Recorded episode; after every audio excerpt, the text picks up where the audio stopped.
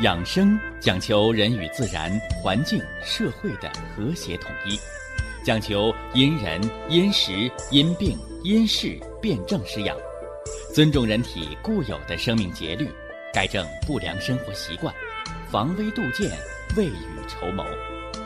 让我们一起学习、感受、实践养生的大智慧，用智慧去把握健康，用身体去感悟健康。用心灵去感受健康的幸福和快乐。欢迎收听《我和健康有个约会》。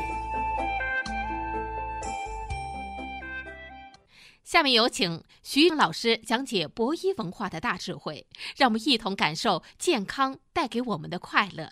好，下面有请徐老师。徐老师，您好。听众朋友们，大家好。养生原来可以这么有趣儿，欢迎您的继续关注和收听。我们今天呢，给大家说说啊，人的筋、骨、皮、肉、血脉，它的气血。灌注之次序，我们常说呀，气血乃生命之根本。人得气血者生，失气血者死。那么，气血作为人体生命之根本。他对待人之五脏六腑，他对待人之四肢百节，他对待人之筋骨皮肉，为何也有远近亲疏厚薄之分？我给大家讲啊，说十年树木，百年树人。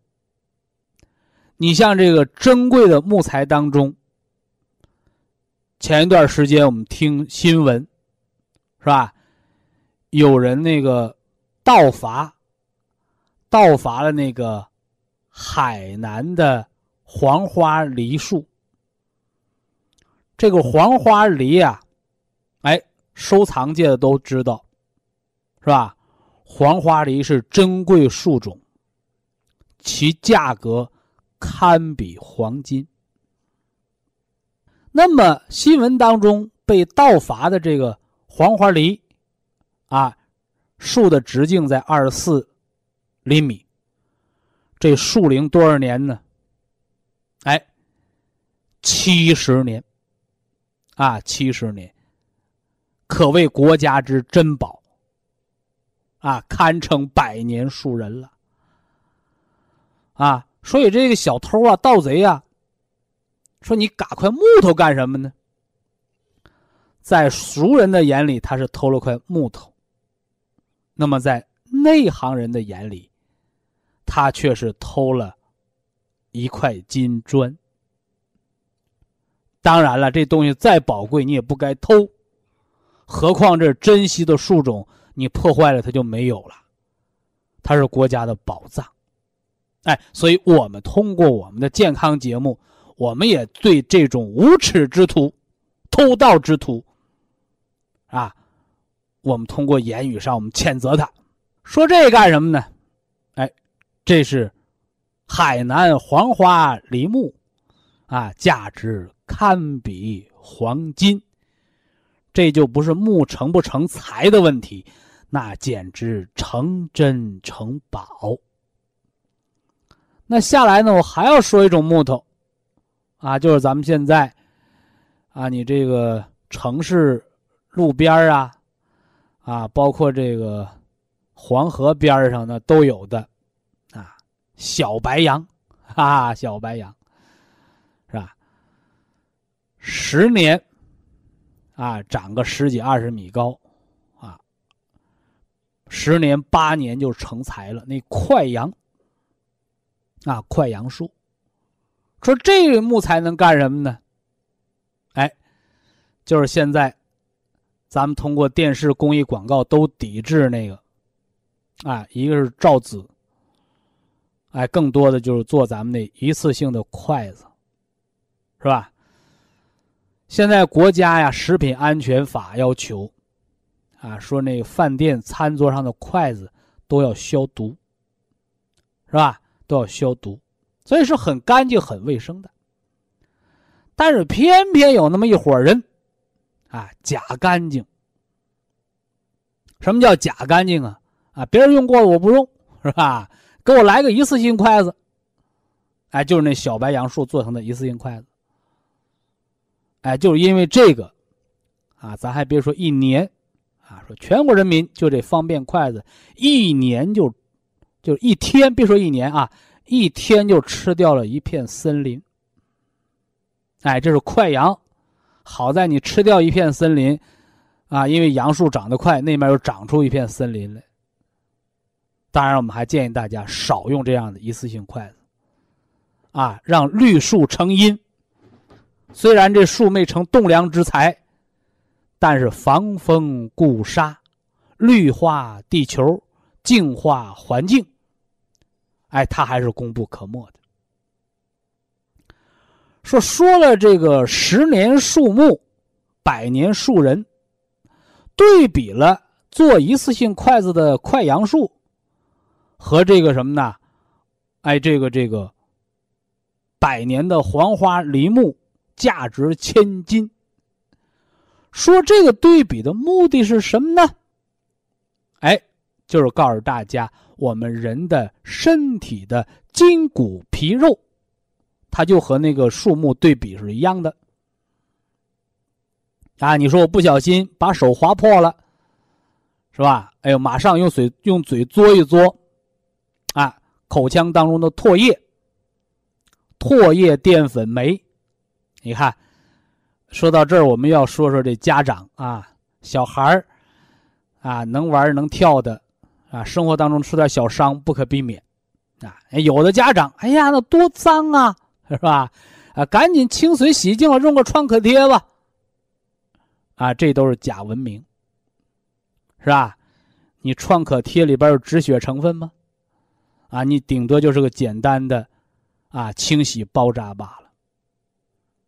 那反而呢，往往被认为一些没文化的家长，哎，有的手划破了，快快快，赶紧自己搁嘴嘬一嘬。他说：“那多脏啊，你怎么搁嘴嘬呀？你看，没文化。”《黄帝内经》当中还有一句话叫“恬淡虚无”，啊，“恬淡虚无”，它都是一个意思，叫自我修复。啊，后来科学家。写了文章，大家明白了哦。为什么伤口舔一舔好的快呀？啊，因为唾液当中有溶菌酶，唾液淀粉酶不但杀菌，又能止血消炎。你说我们身体自身就带着抗生素，你不用，啊，你不用，你偏得用那些外源性的抗生素，乱打针、乱吃药，最后菌群失调。所以有文化没文化，生活细节见分晓，啊，这是皮肤的愈合速度多快呀！啊，你说我这个不光皮弄破了，里边肉都坏了，把肉都割了啊！你看这长得就慢了，怎么也得长个半个月一个月的，是不是啊？你说呀，这孩子啊太淘气，骨头弄伤了，哎呦，那你可得小心。伤筋动骨一百天，啊，伤筋动骨一百天。所以啊，就这么个简单的对比，啊，就这么个简单的对比，皮肤受损、肌肉划伤。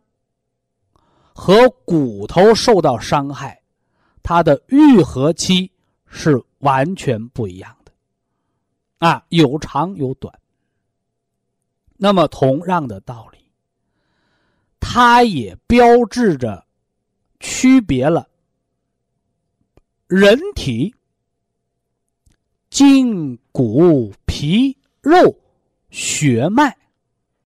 它的生长周期是不一样的，它的密固程度是不一样的。啊，这个大家注意啊，生长周期越长，换而言之来讲，你这东西长得越慢，它就越为密固，啊，越为密固，致密坚固，啊，致密坚固，是吧？就像现在，啊，年轻的姑娘们。啊，包括好多现在时髦的大妈们，是吧？都很喜欢那手指头上那亮晶晶的东西，啊，名曰钻石，哈哈，名曰钻石。而它的理化成分，啊，就和咱们孩子练字写字那个铅笔铅，都是一个成分，叫石墨。从原子来讲叫碳原子，但是你铅笔铅那个碳原子它怎么排列的？你一写字，它能划到纸上留下痕迹。你拿你手上那个砖石，你划玻璃，坚硬的玻璃可以被它划开，是吧？说钻石其实并不远离我们生活，咱们家家都有玻璃，割玻璃那个玻璃刀子上面用的都是钻石。现在这人工钻石的硬度、人工钻石的光泽度，都已经达到了近乎于天然的水平。你说科技是不是生产力？是不是啊？原来那天然的钻石，好家伙，一颗几万块，是吧？你搁上高科技这么一造，啊，几十块，啊，几百块。同样的品质，是吧？这就叫科学技术。那么，给大家举这个例子，就是来说明，人体越密固的组织，它的含金量越足，它的气血的浓缩度越高。但是不是就一直高到头？没法说呢。哎别忘了，中医呀，中医养生原来可以这么有趣儿。我们研究了这么多年的中医，难道中国的大夫都叫中医吗？非也。懂得中庸之道的医学文化。他才是真正的中医，所以中者中庸也。何为中庸啊？阴阳平衡。再往深了点说，五行平衡。哎，五行平衡。那么中庸的阴阳平衡当中，就有一个阳极则阴生，阴极则阳生。哎，就是那个阴阳鱼，啊，八卦里边那阴阳鱼，一个道理，是吧？天黑到半夜子时了，一阳生；午时晌午太阳正中了，一阴生。这就是阴极则阳生，阳极则阴生的道理。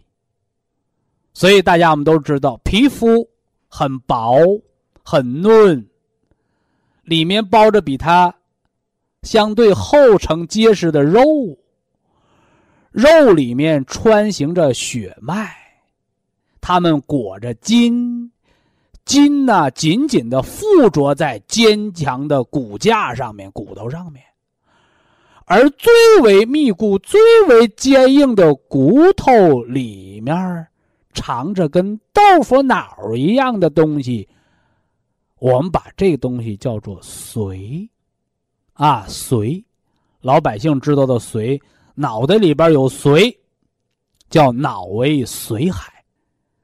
到老了，牙掉了，脚后跟长骨刺了，你那脑子里边那脑髓它也空了，叫脑萎缩、老年痴呆症。记住了，什么东西多了都是害处。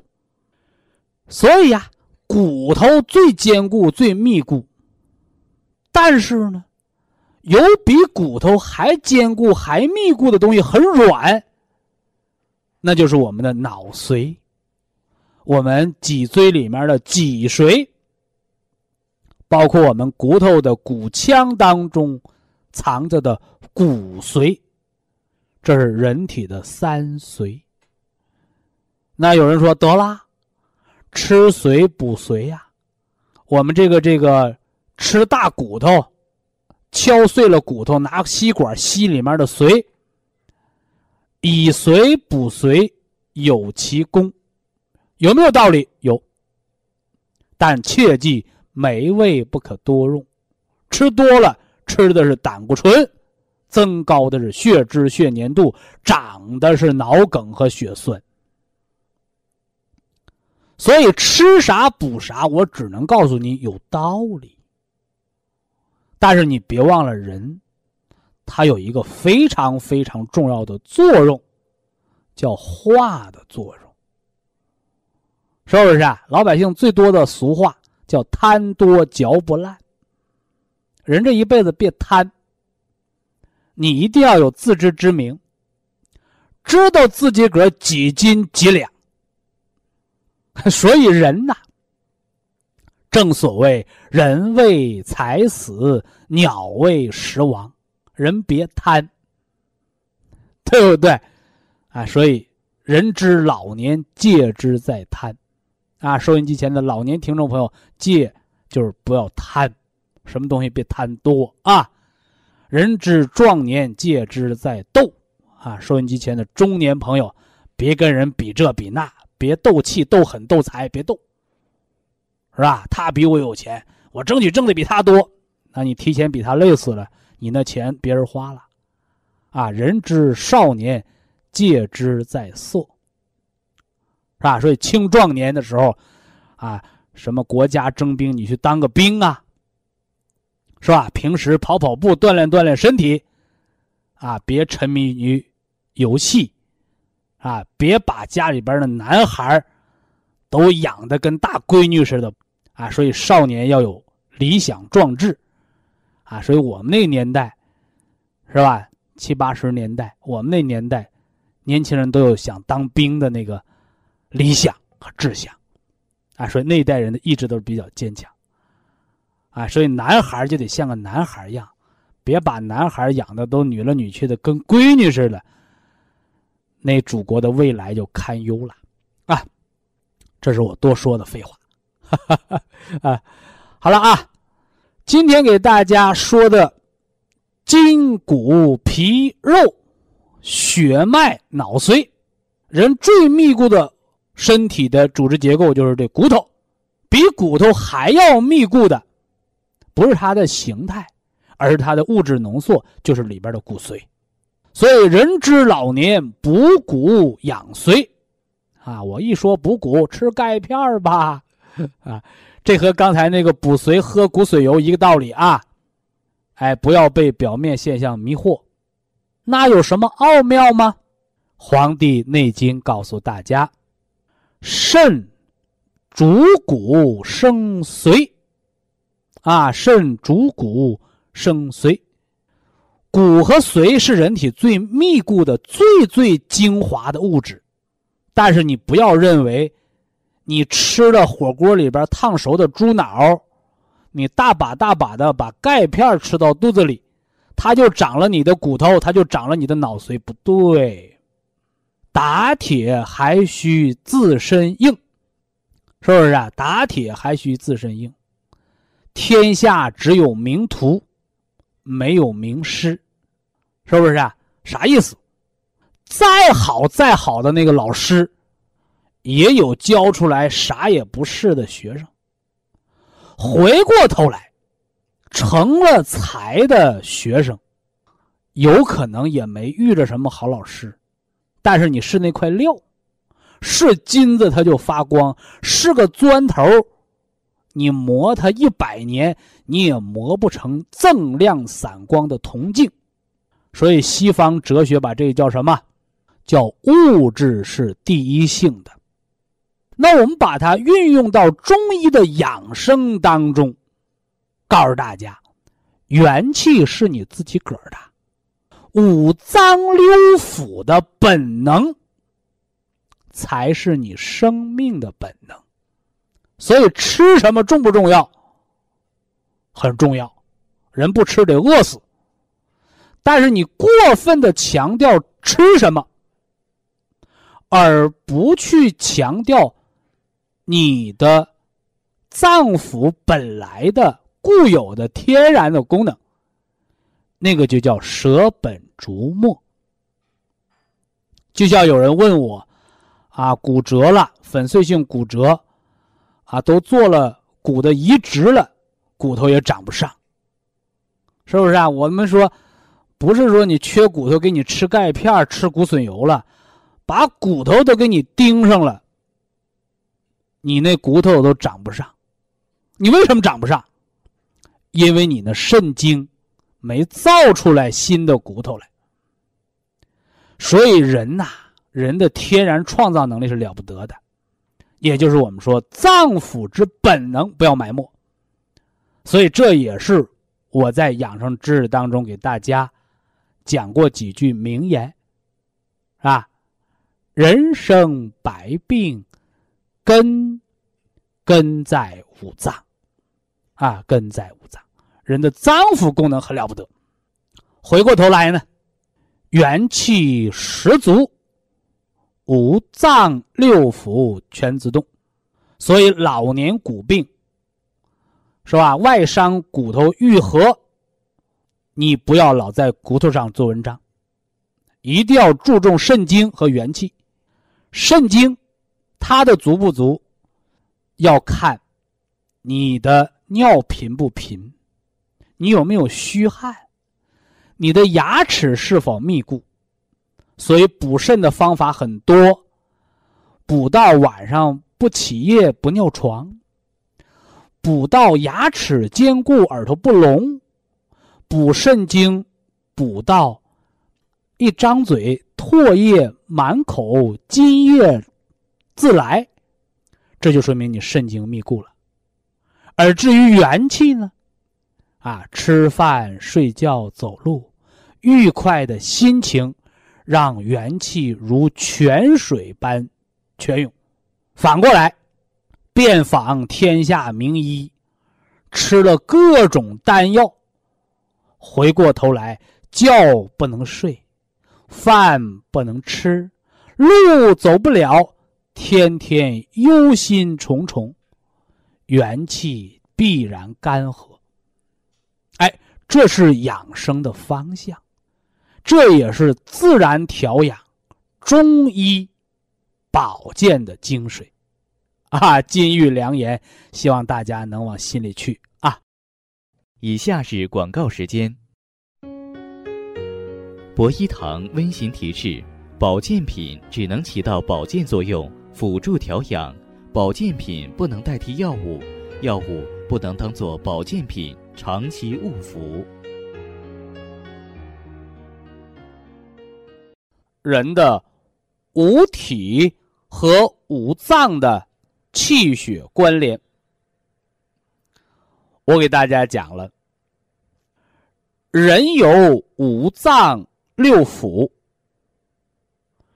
掌管着人体的筋、骨、皮、肉、血脉，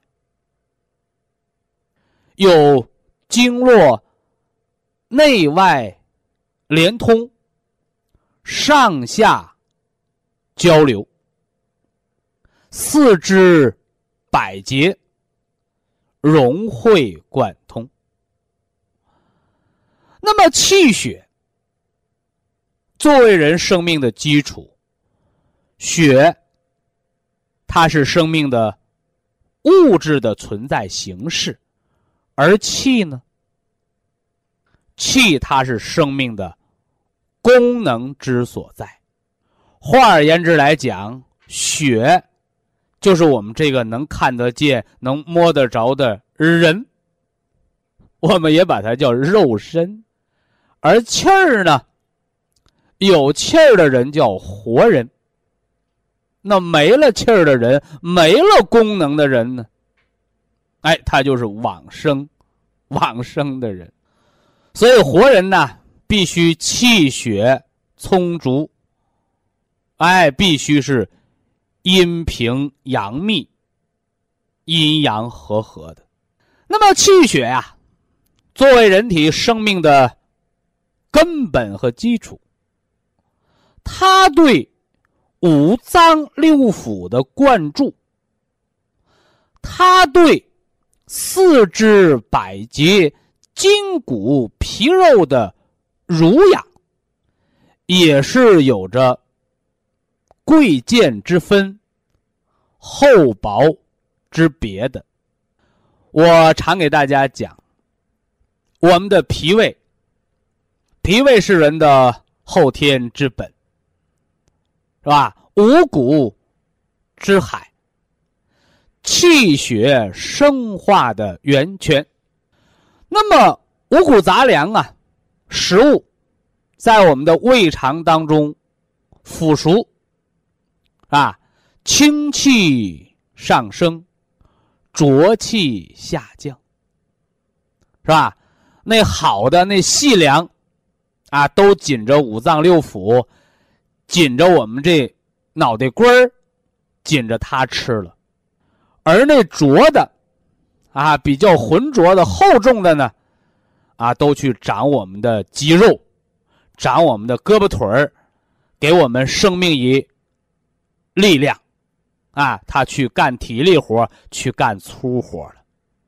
哎，这是升清降浊的简单的概念。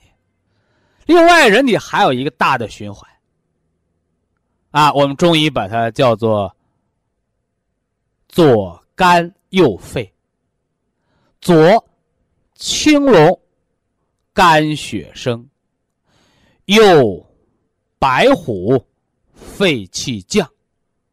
这是左升右降的一个循环的概念。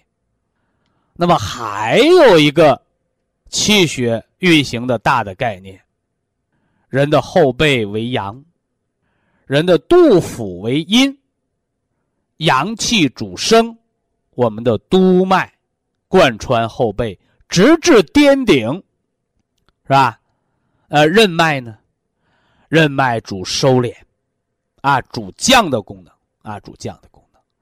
另外，在任脉和督脉。这一升一降的气血循环的周围，还有一条约束着的腰带，我们把它称之为带脉。你看那个小姑娘，啊，她能杨柳细腰，是吧？您再看那个跳广场舞的老大妈，那腰都赛水缸，她拦不住。他为什么呢？啊，那小伙子，他吃的多胖，他运动运动腰就细了，二尺五、二尺四的腰。那老爷子天天打太极拳，天天跑步，那腰也二尺八九了。什么原因呢？就是带脉的约束，啊，带脉的约束。所以呀，元气十足。五脏六腑全自动，各司其职，高下不相慕，是吧？哎，在头顶上的脑袋瓜，你也别瞧不起在底下的脚不丫。天天走路这脚不丫，你也不用羡慕高高在上的脑袋瓜。哎，各干各的活。和谐社会，啊，和谐社会，健康身体，啊，一副什么呢？哎，非常和谐完美的景象。那么如此和谐完美，我们为什么还要讲气血对五脏、对五体的啊厚薄之分呢？哎，这就是让大家知道生命结构不同，进而功能不同，进而。它调养的、养护的时节、原则、方向、方法，也都是不一样的。祖国中医把这个不一样叫辨证施治。我们这个健康栏目把这个调养保健的不一样，我把它叫做辨证施养。今天呢，我就说说这个人体最密固的组织——我们的骨头啊，我们的骨头，骨头的坚固的养生之法。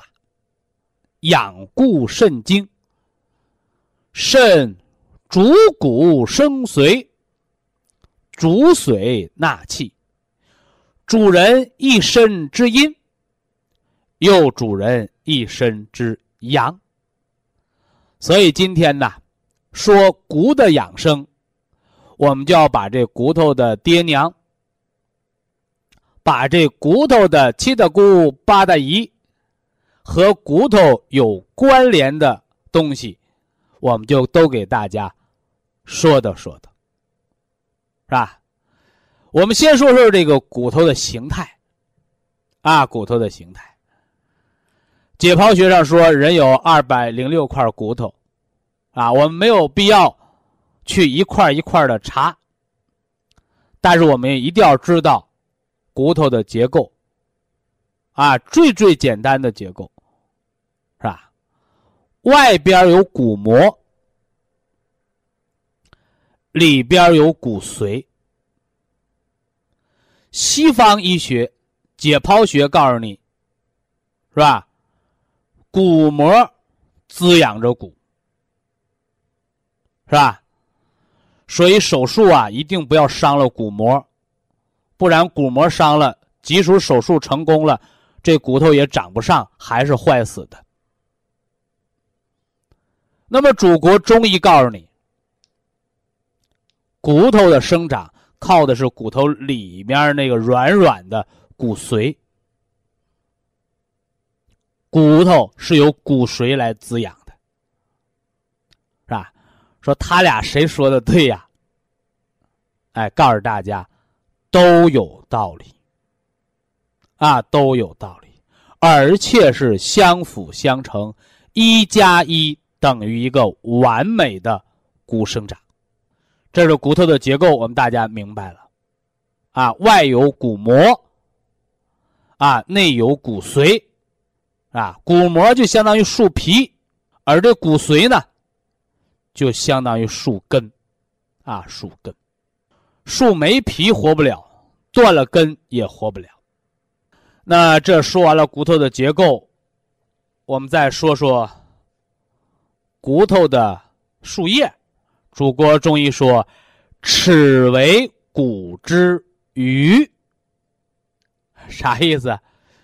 啊，一说到这个鱼，我们就想起那句：“军事差在脖子往上。”所以呀，祖国中医说：“心者，君主之官，神明出焉。”所以人和人的不同，不是高矮、胖瘦，不是美丑、笨拙，是什么呢？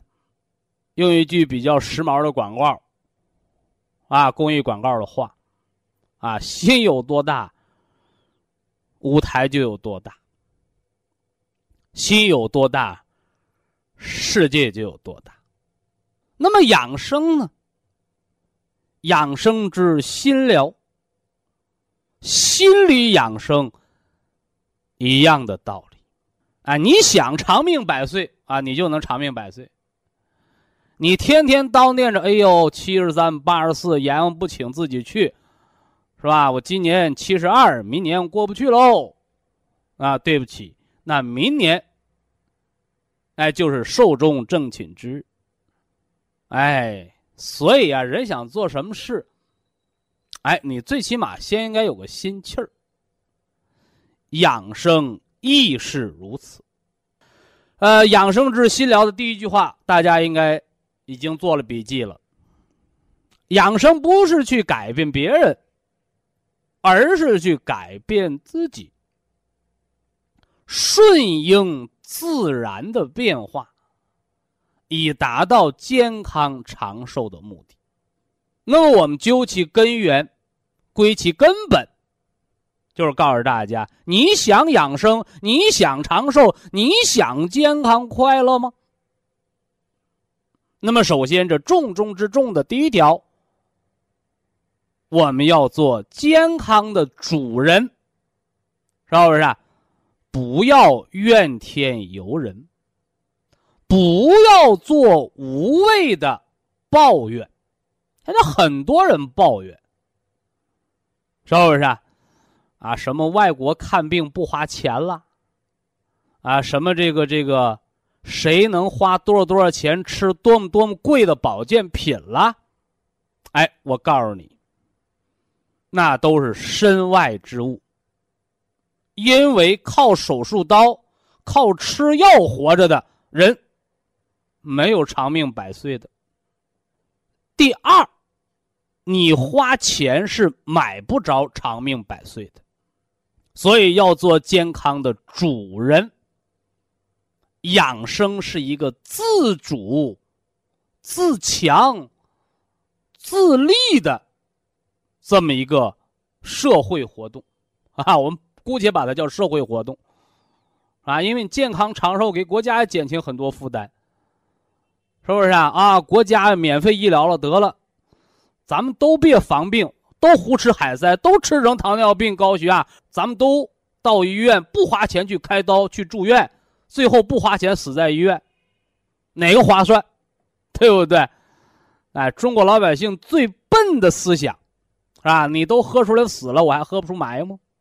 所以人别抱这个贪便宜的想法。到什么时候，我们都要给自己的。身子骨给自己的身体当家做主，那么话又说回来了，哈哈，不当家不知柴米贵呀，是吧？握着拳头喊喊口号，拍拍胸脯啊，我们都能说我们要做健康的主人，是吧？你怎么做的？你早上几点起床啊？你说不行，我今天得多睡个懒觉。太阳晒屁股了，我还没起呢，对不起。今天，天地自然给你的元气补充的这罐子废气，你就没领到，是不是啊？啊，现在老人的工资啊开的都不多，哎，好多老年朋友都养成了节俭的习惯，啊，今天听广告说。哪个哪个超市开业？好家伙，鸡蛋便宜两毛钱，得起早排队去吧。为了这两毛钱，起早排队，是吧？买它十斤鸡蛋省两块钱，划算，是吧？这都是能算出来的。但今天我告诉大家，比您上超市。排队省两块钱买鸡蛋还占便宜的事儿，就是每天天老爷，老百姓俗话天老爷，是吧？咱们专业术语叫自然阴阳啊，自然阴阳啊，在以往的健康节目当中，我给大家说。阴阳五行疗法的时候，说十二正经对应十二个时辰的养生的时候，我就特别给大家强调过：早睡早起好身体。这句话里是蕴含着阴阳五行的道理。人为什么要早睡？太阳落山了就应该睡觉。你还点灯熬油，熬的不是你家的电费，熬的是你的肝血。健康的人，你元气足的，你体会不到，是吧？身体虚弱的人，病人，哎，那个产后血虚、坐月子生孩子的都应该知道。啊，说老人讲啊，坐月子不能看书，是吧？啊，坐月子应该多闭眼睛，少睁眼睛，啥意思？哎，肝藏血，肝开窍于目。目得血，能视。你的眼睛想看东西，想读书看报，它就好比你家手电筒得有电磁一样。那眼睛这灯泡烧的就是肝血，是吧？你晚上天黑了，人。躺下了，人卧则血气归肝，是不是？哎，那气血回肝脏了，我不让他回去，是不是？下班了不用回家啊，都跟我喝酒去。啊，喝的什么呢？五马长枪，喝的醉马天堂，喝的回家不是打老婆就是骂孩子。你说这是和谐社会吗？是不是啊？所以什么是和谐社会啊？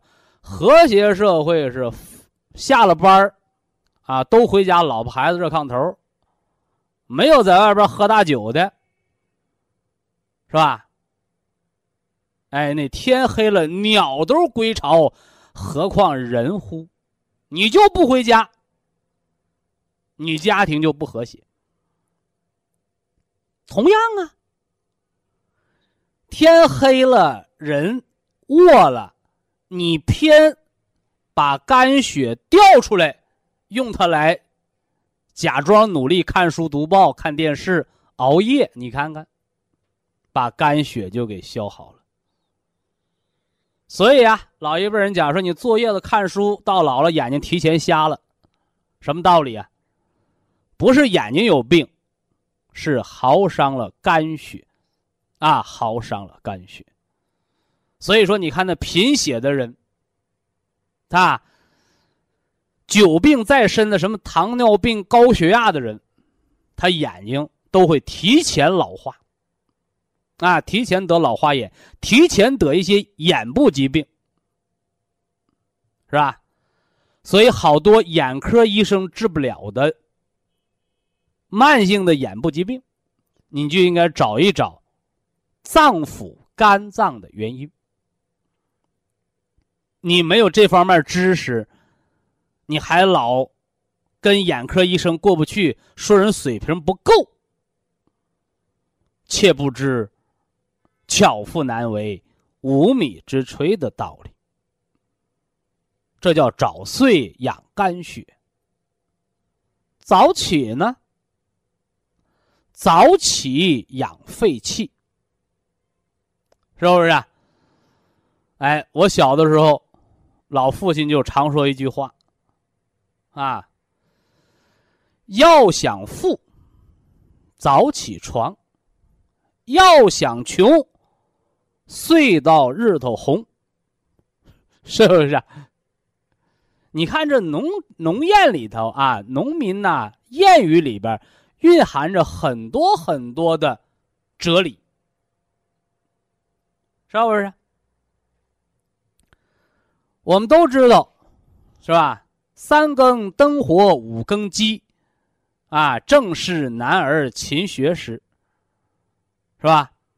说你那孩子想出人头地，你打小就得好好学习。那农民呢？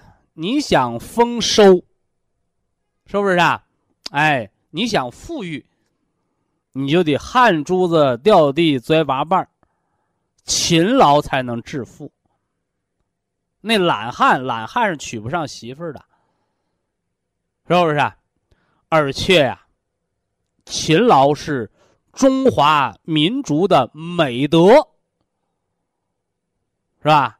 你看美德，你上升到国民教育层面了。哎，那么从健康的角度来讲，你早起，早到什么程度？太阳出来，人就起床。故而曰为：日出而作，日落而息，是吧？我给大家讲中国文字里边的养生知识的时候说过，动作是吧？动作不衰。哎，什么叫动？啊，动就是能走路，是吧？什么叫坐？啊，做就是手灵便，能干活，是吧？那这里边的日出而作，就是早上太阳出来了，人就得起床了，该工作了，是吧？养的是我们的肺气，啊，肺气，而且还有一点好处，早晨早起床，他不感冒，啊，提高了肺的免疫力，他不感冒。早晨早起床，他脸上不长痤疮。嘿，什么意思？啊，他把肺火给除了。哎，早晨早起床，他还不得便秘。还为什么呢？啊，肺与大肠相表里，啊，肺与大肠相表里，是吧？那么用北京时间。北京时间的春分和秋分的时候，它对应的十二个时辰啊，你看我这儿讲的就比较严谨啊，你不要一说我说几点就是哪个时辰不对。非常感谢徐正邦老师的精彩讲解。下面有请打通热线的朋友，这位朋友您好。您好。喂，你好。啊，请讲，嗯。嗯，我吧，一个月之前吧，就是你是哪儿的听众？我是沈阳的听众。嗯，嗯，我那个就是上厕所吧费劲，完了肚脐周围吧总疼硬，完事后来检查出来呢是糜烂性胃炎。这俩不是一回事儿，就是你上厕所费劲叫便秘。啊，大便秘结不通，那是大肠的传导功能不好了。啊啊，明明白这意思吧？啊，而你那肚脐周围硬，它也和那个大便传导功能不好，呃，那个下焦排泄不通有关啊。啊啊，而而这个人的胃炎是胃脘部硬，什么叫胃脘部？就是你肚脐眼往上四横指。啊啊，那对那地方也硬啊，对那个地方硬是胃炎。嗯，就人，你首先得知道你这这副灯笼挂五脏六腑零件长哪块了。你别一摸一摸肚子疼，哎呀，我脑缺血，脑供血不足，它不是一回事儿啊。这这肚子也分上腹、中腹和下腹这三个部分呢，对不对？也叫上中下三腹，也叫三焦，是吧？嗯。哎哎。这这两个毛病区分开没有？啊，区分开便秘闭结不通，找肺与大肠；胃炎那找饮食和情绪，找肝胆啊。啊，那我这个我这个血脂还有点高，完了身上吧就是那个斑呐特别多。你看又说岔劈了。不是我能不能喝保元汤啊？我我先把你这个错误给你纠正它啊。啊啊！你身上长不长斑，是血管里边有没有毒素？嗯。你血管里边有褐脂质了，从血液当中成分溢出来了，长到身上的斑。你像我们老年人喝保元汤说：“哎，那我那剃头刮脸的时候，大夫怎么把我那不是大夫剃头匠，呃，不老年斑一抠就抠掉了？原来一抠出血呀。”我说：“因为老年斑的根儿没了，里边的油里啊里边的毒素化了，外边一挠掉了，你里边还往外长，你一抠里抠出血了，这是斑。嗯而血脂是啥？血脂是血里边的油，它和斑没关啊。啊，血管里边糊的油叫血脂，血脂长多了，身上长脂肪瘤，嗯就是表和里我得给你对上。体表的嗯斑是体内的褐脂质，是毒素垃圾，吃硒，吃硒是来解这个毒的。而血里边的油脂在体表叫脂肪瘤，老百姓的话叫粉瘤。嗯这这能对上号不？嗯你千万不能说啊，我里边血脂高，外边长老年斑，不是一回事儿。里边血脂高，外边长脂肪瘤，里边垃垃垃圾毒素多，外边长斑，这得对上号。嗯，完了完了，这回要说回答你问我那个，能喝保元汤不？嘿，喝保元汤有四个作用，嗯嗯，这四个作用不是我编的，嗯这四个作用是历代医书记载下来的。嗯一个是糖尿病人喝保元汤止消渴，嗯牛肉它就化肉为液止消渴的，而且得是黄牛肉，不能是水牛肉。这第一个，第二个，喝牛肉化这汤，也就是咱们的牛肉补气汤，也叫保元汤，干什么？补益脾胃，生化气血，强壮筋骨。这是第二一个，明明白没？嗯，叫强壮，补益强壮。第三个，这牛肉保元汤还有一个好处，有什么作用呢？嗯化除痰湿。啊，我肝硬化腹水，扔的一肚子水，是不是？糖尿病、肾病也都胖了，对不对？你你喝保元汤干什么？呃行水利尿。这里边有鲫鱼啊，去去腹水的，化水湿、消浮肿的，明白吗？嗯，化这这这是第第三第三个作用了。嗯哎，还有第四个作用。其实现在很多人都知道这第四个作用，不少人都奔着第四个作用喝来喝这保元汤的。但是我告诉你，这第四个作用是它最小的作用，嗯滋润皮肤毛窍着甲。啊说我喝了保元汤，我干燥综合症，脸上皮肤冒油了。我说对呀，你干燥的时候，原来抹上抹油它都干，只有你自己冒出来的油它才滋润，是不是、啊？那老头老太太找我呀，哎，我原来老干脚，现在泡脚泡出脚臭来了，泡出脚气来了。我说干脚好，脚臭好，你家谁得脚气，谁得脚臭？那我儿子脚臭，我还以为他传染我的呢。我说你老干脚不过血，谁传染你？你那是喝了保元汤滋润了，嗯滋润了，气血过去了，干脚是枯树，臭脚丫子是代谢好。啊，那北方人怎么不得香港脚啊？他没那么热呀。那香港人，那广州人怎么得香港脚啊？他天热，他老出汗，他就容易滋生真菌呗。嗯嗯这是它的四个作用。嗯那和你这个喝不喝它有什么关系？想喝就喝呗。这这回听懂没有啊？听懂了，哎，好了好了，哎，补益气血，化痰湿，滋润皮一是再再重复一遍，一是止消渴，啊，对，因为我没有糖尿病，所以哎，说所以这不记和你有关的你记，和你没关不记。所以脂肪肝、糖尿病、痛风都能喝啊。二是强壮啊，一是止消渴，二是强壮，呃，三是除痰湿，哎呃，四呢是滋润皮肤毛窍。但是好多人他刚开始哎我我就图美丽啊漂亮来喝的，啊那个女同志得了黄症，什么叫黄症？就黄脸婆，里边贫血，外边黄，喝完之后面色红润呐、对不对？哎，嗯。喝的，哎呀，我那白头发喝的变黑了，那也是滋润，那也是滋润，对不对？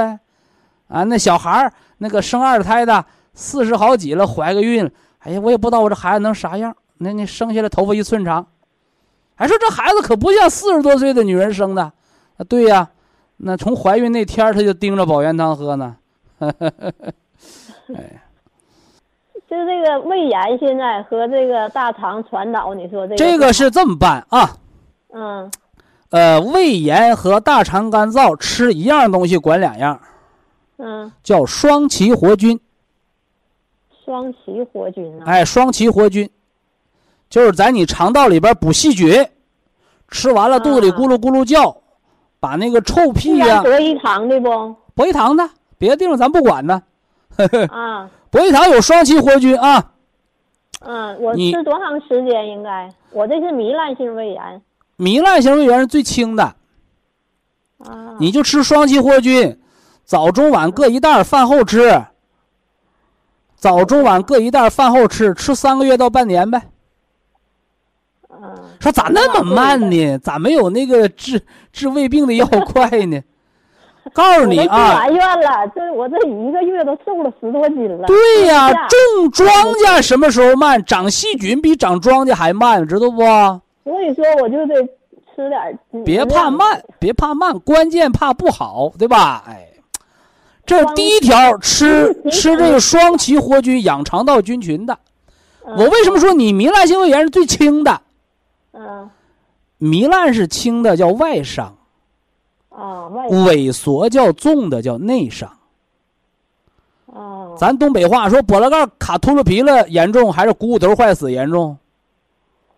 啊你就卡骨折了，它能长上，对不对？股骨头坏死，从里边往外坏死，缺血了，那你怎么治？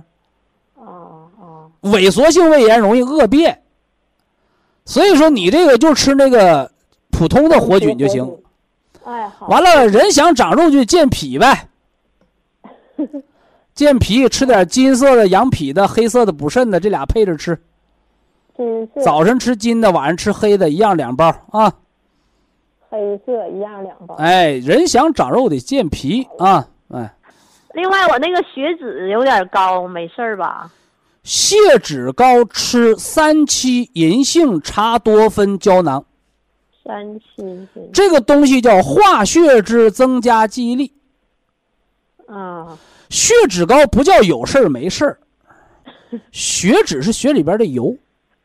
嗯嗯人到老了，长点这个这个发点福，血脂都高。但真的有事儿没事儿呢，你得看看那肝脏长没长脂肪肝，那没有做都做了没长脂肪肝就没大事儿，知道吧？啊。长了脂肪肝就是大事儿了。啊，就咱打个比方，你说咱俩都是这个呃做蛋糕的，你说咱吃块蛋糕能把厂子吃黄不？你说咱家都做蛋糕的，发现那经理他乘车往家拉蛋糕，那厂子肯定黄。嗯嗯。所以血脂高就咱们做蛋糕的吃蛋糕了，而你这个这个脂脂肪肝，那就是厂长乘车往家拉，那不我不往外往外拉了，那不麻烦了吗？脂肪肝这是啊，所以血脂高的人，你只要不得脂肪肝，都能很好的调节好。得了脂肪肝要引起重视，因为肝是管脂肪代谢的，嗯。肝是管脂肪代谢的。嗯。哎哎哎，这懂了没有？行好了，哎，谢谢好，好，好嘞，哎，祝您健康啊！哎，再见。嗯谢谢。好，非常感谢徐正邦老师，我们明天同一时间再会。